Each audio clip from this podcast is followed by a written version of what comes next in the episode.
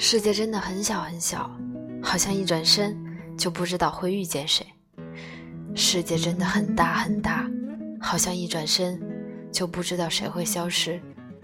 星光璀璨的今夜，此时此刻的你，正错过着谁，又或者正遇见着谁？开始或是结束着怎样的一个故事？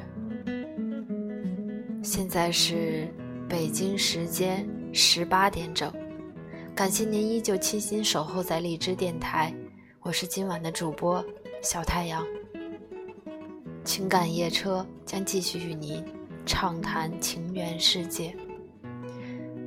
昔日人群中我看见你，今日我看见你在人群中。我最怕看到的不是两个相爱的人互相伤害，而是两个爱了很久很久的人突然分开了。像陌生人一样擦肩而过，我受不了这种残忍的过程，因为我不能明白当初植入骨血的亲密，怎么会变为日后两两相望的冷漠。或许，这就是传说中一见如故，再见陌路的悲哀吧。其实，人的脆弱和坚强都超乎自己的想象。有时可能脆弱的一句话就泪流满面，有时蓦然回首，才发现自己咬着牙走了很长很长的路。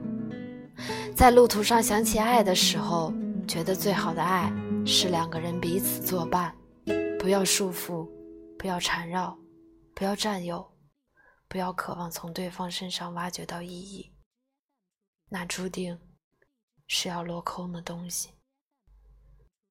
而应该是我们两个人并着排站在一起，看看这个落寞的人间。